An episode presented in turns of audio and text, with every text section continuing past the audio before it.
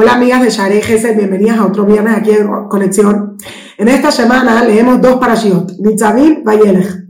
Nitzavim quiere decir tú te encuentras hoy, Vayelech quiere decir y caminó, Moshe caminó. Y la verdad es que estaba pensando en la conexión de estas dos parashiot y de repente me surgió algo en la cabeza. Nitzavim, Vayelech. Tú te encuentras, sigue caminando. A veces nos encontramos en lugares en la vida en el que no nos queremos encontrar. A veces estamos en pruebas en la vida en los que simplemente quisiéramos saltarlos. Pero el punto de la vida, a veces pensamos que tengo una prueba y si tan solo la supero, si tan solo hago la cosa correcta, entonces voy a llegar al siguiente destino de mi vida.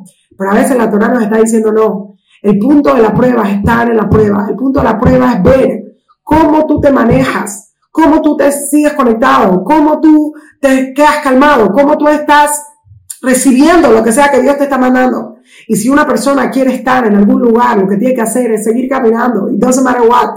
A veces una persona quiere give up, quiere soltar y quiere decir, ¿sabes qué? Me rindo, tiro la toalla. Pero la grandeza en la vida es seguir caminando sin importar qué es lo que te viene en el camino. Te encuentras en donde te encuentras porque así Dios quiere, sigue caminando, sigue empujando.